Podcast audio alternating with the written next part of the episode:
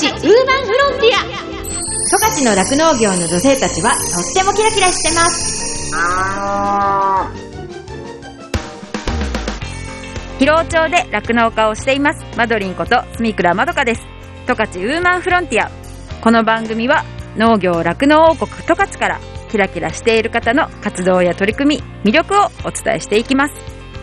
今日のゲストはお二人いらっしゃいます。お二人とも広尾町出身でご実家の牧場を継いでいるお二人です。一人目は鯖江隆弘さん。高弘さんはですね広尾町出身で十和の森三愛高校を卒業されてその後浜中町で酪農ヘルパーとして働いた後に実家に収納しました。現在はですね株式会社ブルーフィッシュの代表として4人の弟さんとともに牧場経営をされています。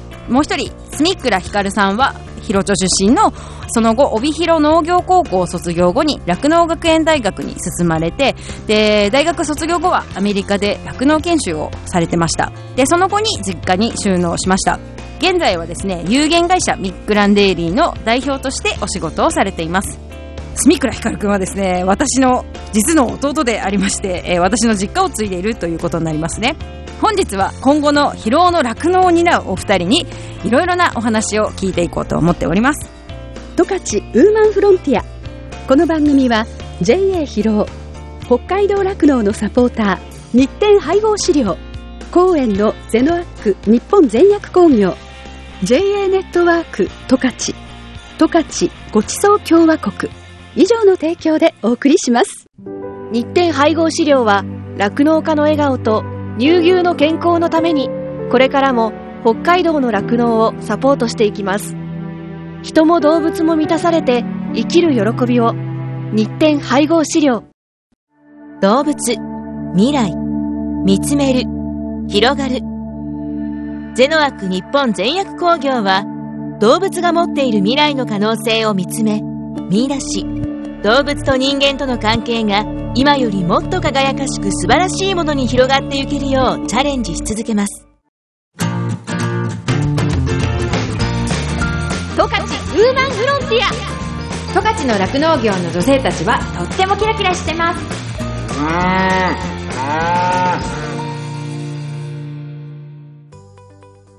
本日はですね今後の広尾町の酪農を担うお二人にいろんなお話聞いていこうと思います今日はよろしくお願いしますお願いします。はい今日はですね、お二人は JA 広の今後のホープということで、ぜひ二人に出てもらってくださいっていう風に農協からも言っていただいたところもあります。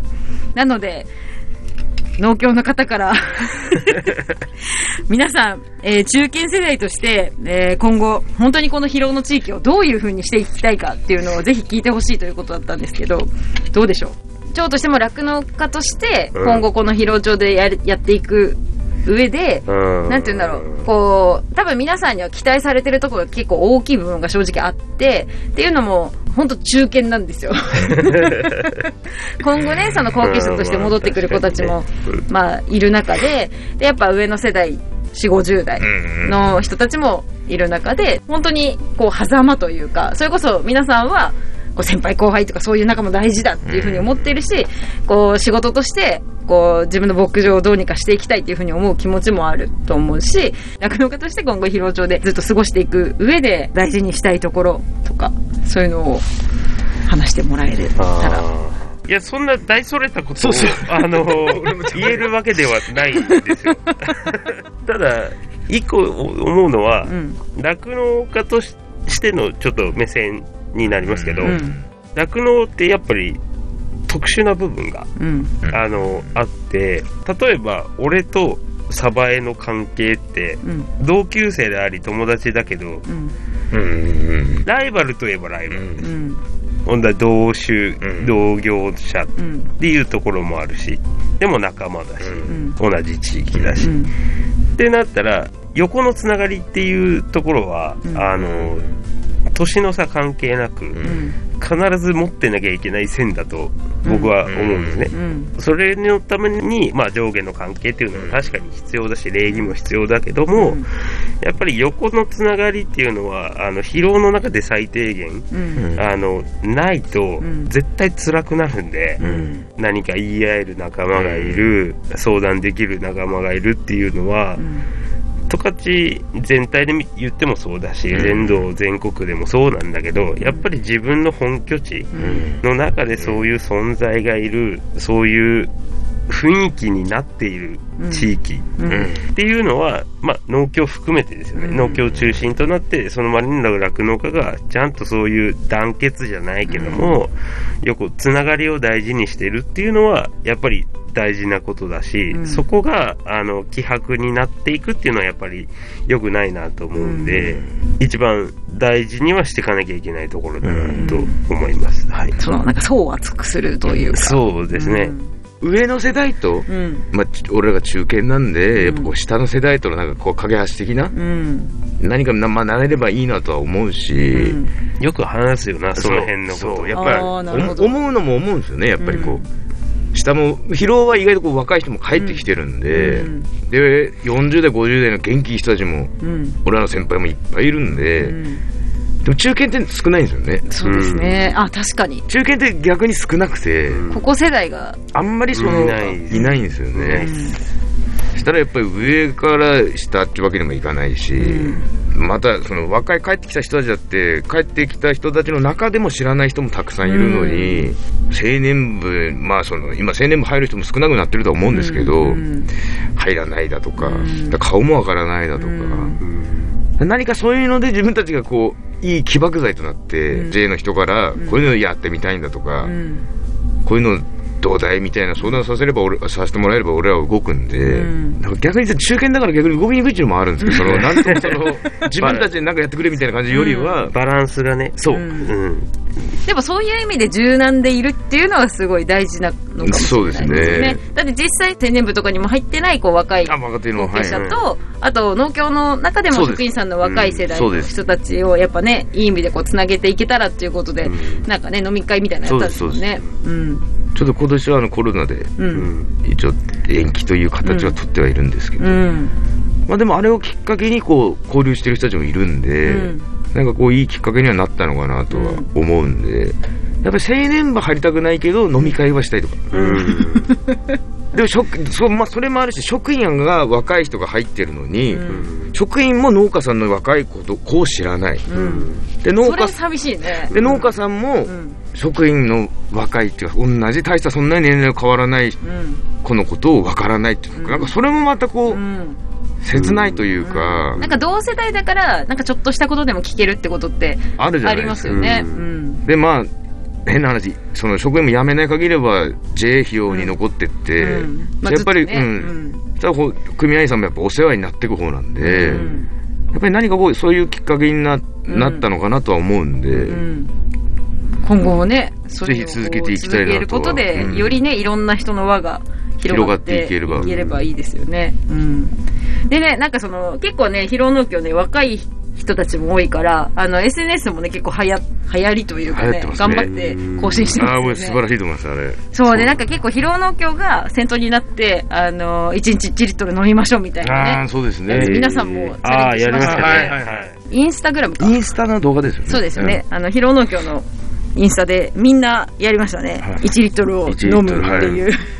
早かったもんね、あれうんね。はい早かったうん、いやでもそういうのってさ、こう、農協が、あの、先にやってくれるからこっちがやりやすいとか、うんそういうのってすごいあるかなと思ってて、なんか自らとか仲間を作ってやるってなると、やっぱりなんかみんなね、ちょっと腰が重かったり、うんなんか本当はやってくれるかなとか気になったりとかしちゃうけど、農協の人が先頭切ってやってくれるから、私たちも、やりやすい。うん。で、声かけられたら、やるやるみたいなね。うん。私もインスタ見てすぐ、え、やりたいんだけどって言ったけど、起こしてくれるのはいいですよね。何かきっかけをこう、そうそうそう。それで、こう、生産者も一緒になって、こういうふうに、こう、消費みたいな、うん。そういったことを呼びかけるとか、まあ、その、あんまり真似する人たちいないんですけど、ん。でも、それはそれで、あの、広野家は、あの、いつでもやってるみたいなんで、うん。広野家に来れば、常に1リッター、チャレンジができるよっていう。いつ来ても飲めますからね。いつ来ても飲めますから。何かね、賛同してくれる人がいたら嬉しいですよね。やっぱいい風吹いてますよね、だから本当に。そういう意味ではね若い若い職員たちのそういう SNS だとか。うん。で、結構なんか農家さんってシャイだからさ、なんか、俺は何も言われてないしっていう人結構いるけど、それはもうダメですね。それはもうダメです。やっぱり胸張っていかないとやっぱり。ね、そうそうそう、やらせろっていうぐらいでねそこじゃ。俺らがやんなきゃいけないの。そういうところかね。まあまあまあまあ、とりあえず行こうよ。そういう役割だ。うん。でもそうやって、いやでも実際そういうのが続いてってさ、若い人たちがそういうこともやってくれたりすると、嬉しいです。ちょっと盛り上がってる感あるよね。いや、ありますよね。やっぱり地域、地域というか、まあ盛り上がってんなっていう感覚はう。ん。それぜひやってってもらいたい。そうですよね。はい。でも誘ったら絶対断らないっていう人とかもいるので。そうですよねう。ん。まあまあ元気いいんですよ。とりあえず行きましょうと。うんうんうんうんうん。やってから決めましょう。そうだね。そうそう。それでもいいよね。そうそうそううんそういう何かね。動きをねで、なんかこの人やったら俺もみたいなうんになるかもしれないし、そうやってなんかこう楽しいこととか、ちょっとしたこう勢いとかノリと勢いでやってるだけだけど、うん。なんか面白かったから、うんちょっと飲み会も行こうかなとかってなるかもしれああ、ないしもういい。そ。れも最高の流れですね。ね、そういうふうにこう、ちょっと足運んでもらうとかっていうのはすごい大事かもね。やっぱなんかその、私の感覚ではあるけど、若い人たちって、誰かと関わるとかさ、うんその、地域のなんか集まりに行くとかっていう習慣が多分もう減ってきてるというかうん少ない、そこに何の意味があるのみたいな風うにん。思っちゃってる人ももしかしたらいるかもしれないから、なんかそれが楽しいんだよってことをねう、ん少しでも分かってもらって、なんかこう、そういう人のつながりが広がっていけばなというふうに思います。自分も思います。はい。十勝ウーマンフロンティアそうそうそう、さっき出たんだけど、そう、二人はね、同級生で、学校は被ったことは一度もない一。回もないです。けど、小学校とかはね、小さな小学校同士だったので、一緒に修学旅行とかね、そういうのに行くんですよね。はい。なので、もう、小学生ぐらいから知おってはいまし友達うん。知ってはいまし知ってまいりました。思い出話とかありますた。思い出話は、あの、小学校5年生のなんか宿泊研修みたいな。研修うんが最初かな。あ、そうだね。うん。野塚という地区と豊院という地区なんで、まあお互いに多分似たようなことを思ってると思うんですけど、うん。印象的には。うん。うん。なんか豊にはちょっと恥ずかしがりみたいな。シャイね。で野塚は、あの、オープンで、割とズカズカいく。うん。なるほど。うんそう本当その通りだね。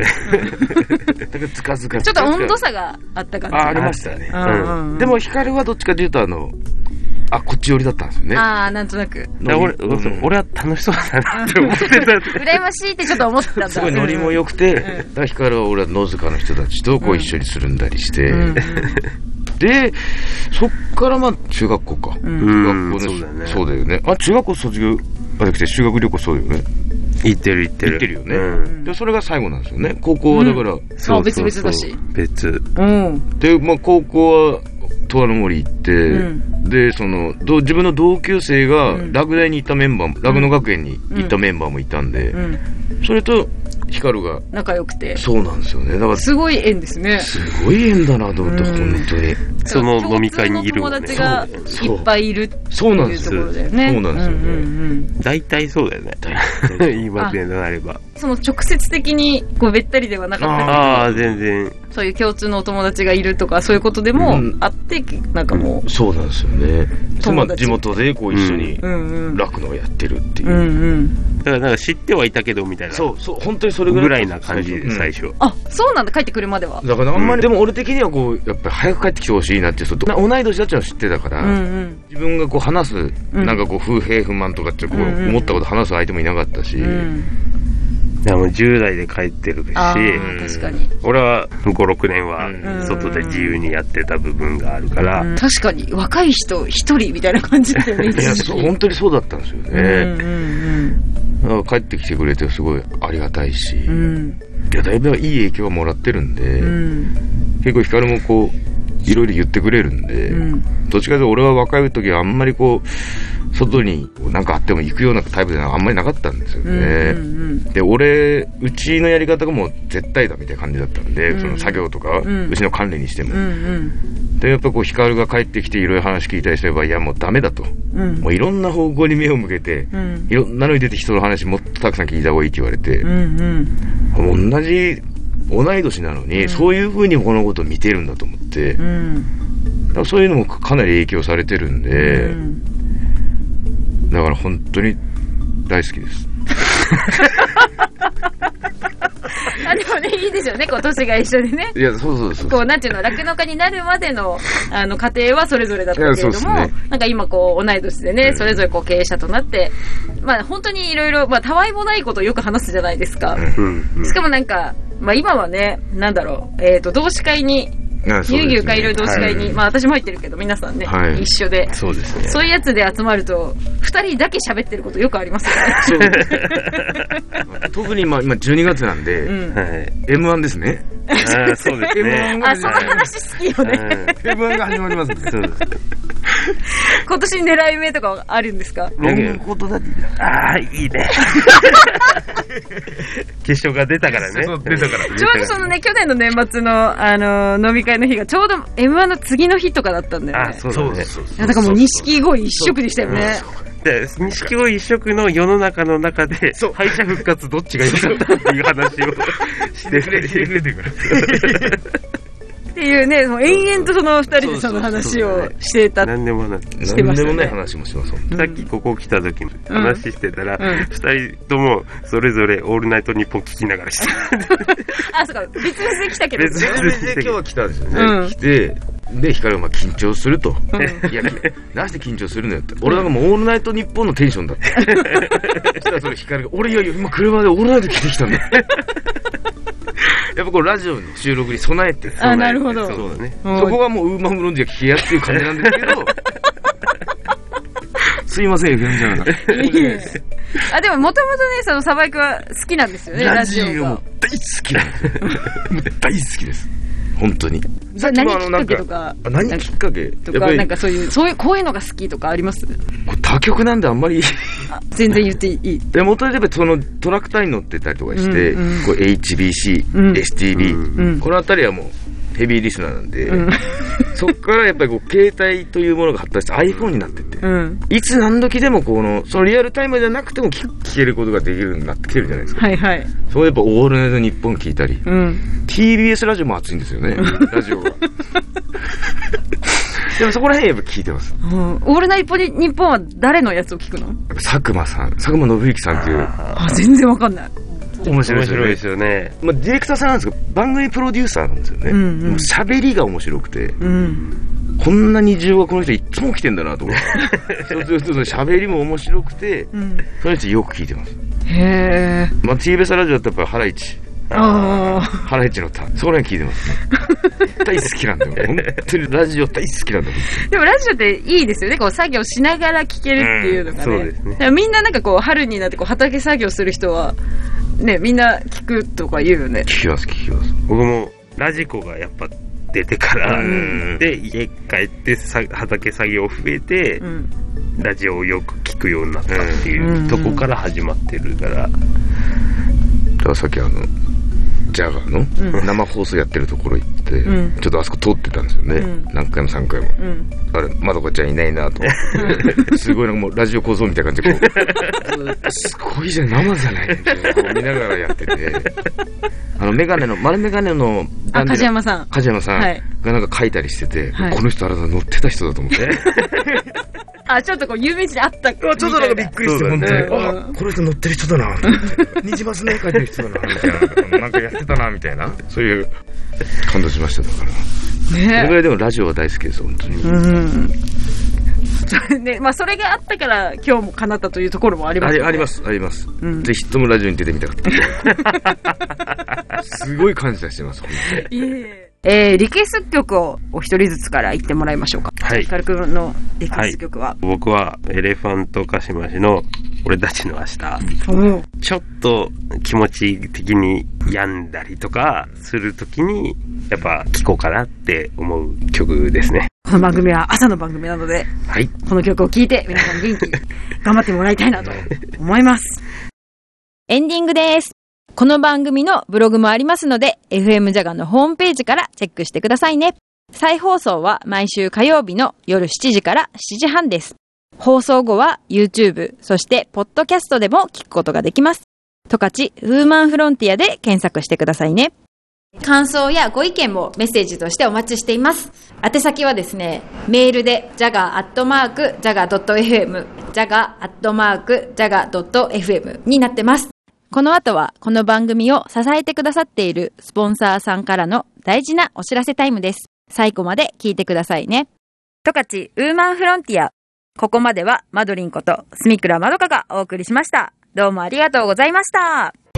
JA ネットワーク十勝から十勝ごちそう共和国の取り組みをご紹介します皆さんはメイドイン十勝十勝ごちそう共和国という言葉を耳にしたことがありますか？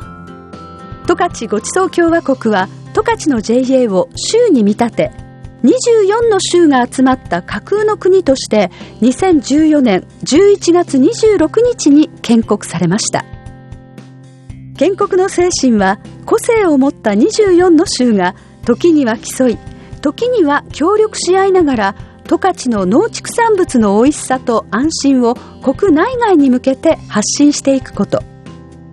十勝というブランドの力を高めていくこと。その後2021年の JA 合併によって州の数は23となりました。十勝ごちそう共和国には国旗があります。グリーンの背景にブルーの十字を配した国旗です。グリーンは大地ブルーは川と空。十字は十勝の頭文字であるとともに安全安心を意味しています。この国旗はメイドイン十勝のシンボルマークとして十勝産の原料を使った食品に使われていますので皆さんもきっとどこかでご覧になったことがあるのではないでしょうか。十勝ごちそう共和国のホームページではそれぞれの州で作られている十勝のごちそうを紹介しているほか JA のホームページとリンクした特産品や通信販売店舗の情報も載せています。まずは十勝ごちそう共和国で検索してみてください。これまでお目にかかったことがないごちそうを発見できるかもしれません。また十勝農協連企画室の YouTube チャンネルでは十勝の風景を題材とした動画ペイント十勝を公開しています。この動画は十勝の美しい自然と農業農村の魅力をたくさんの人たちに伝えたいという思いから十勝観光連盟と JA ネットワーク十勝が共同で制作したバックグラウンドビデオです。果てしない大空と広い大地透き通るような空気の中でゆったりと流れる時間を感じていただけると嬉しいです。こちらはペイント十勝で検索してみてください。JA ネットワーク十勝から十勝ごちそう共和国のご案内でした。日展配合飼料から大切な子牛に 6g のおまじない。哺乳子牛用サプリメント子牛の味方のご案内です。子牛の味方は初乳に含まれる免疫グロブリンの吸収率を高めるオリゴ糖を原料とする子牛用サプリメント。免疫グロブリンは出生後の子牛が初乳を飲むことで吸収しますが出生後24時間を過ぎると免疫グロブリンの吸収ができなくなってしまいます。子牛に初乳に含まれる免疫グロブリンをできるだけ早く多く吸収させることは子牛の健康な成長のためにとても重要です。日展配合飼料の子牛の味方は初乳中の免疫グロブリンの吸収をサポートするサプリメント。使い方は簡単です。初乳に子牛の味方を一歩を混ぜて飲ませるだけ。分娩後1回目と2回目の哺乳の時にご使用ください。免疫グロブリンの吸収を高め感染症などからあなたの子牛を守ります。子牛の健やかな成長のために 6g のおまじない子牛の味方は日展配合飼料から発売中です。日展配合飼料からのお知らせでした。JA 疲労からのお知らせです。疲労町では新規就農希望者を募集しています。現在、疲労町の酪農家の半数以上が新規就農者によって経営されており、道内有数の新規就農受け入れ地域となっています。将来、酪農家になりたい、動物が好き、酪農に興味があるなど、まずは農業のきっかけを疲労町から始めてみませんか？大切なのは酪農をしたい、酪農経営をするという夢を諦めないことです。サンタの町広尾町があなたの夢を応援します。詳しくは JA 広尾内の広尾町担い手センター電話番号015585-2121までお問い合わせください広尾町は新規収納を目指す皆さんをお待ちしています JA 広尾からのお知らせでした私自身もですね疲労町で酪農していてその仕事自体はそのまあ、冬はね寒かったりとかあと大雨が大変とか大雪が大変とかすごい大変なこともいっぱいあるんですけれどもそれでも頑張ろうっていう風にさせてくれる牛たちとあと一緒にこう頑張れる仲間がいるっていうのがすごく大きくってそういう仲間がいるからこそ続けていきたいしここに住んでいきたいなっていう風に感じれたところでもあるのでその人の温かさが自慢の広尾町でねぜひたくさんの人に酪農を始めてほしいなっていう風に思っています。動物未来見つめる広がる。ゼノアック日本全薬工業は動物が持っている未来の可能性を見つめ見出し動物と人間との関係が今よりもっと輝かしく素晴らしいものに広がっていけるようチャレンジし続けます。日展配合飼料は酪農家の笑顔と乳牛の健康のためにこれからも北海道の酪農をサポートしていきます。人も動物も満たされて生きる喜びを。日展配合飼料。十勝ウーマンフロンティア。この番組は JA 広尾。北海道酪農のサポーター。日展配合飼料。公園のゼノアック日本全薬工業。JA ネットワーク十勝十勝ごちそう共和国。以上の提供でお送りしました。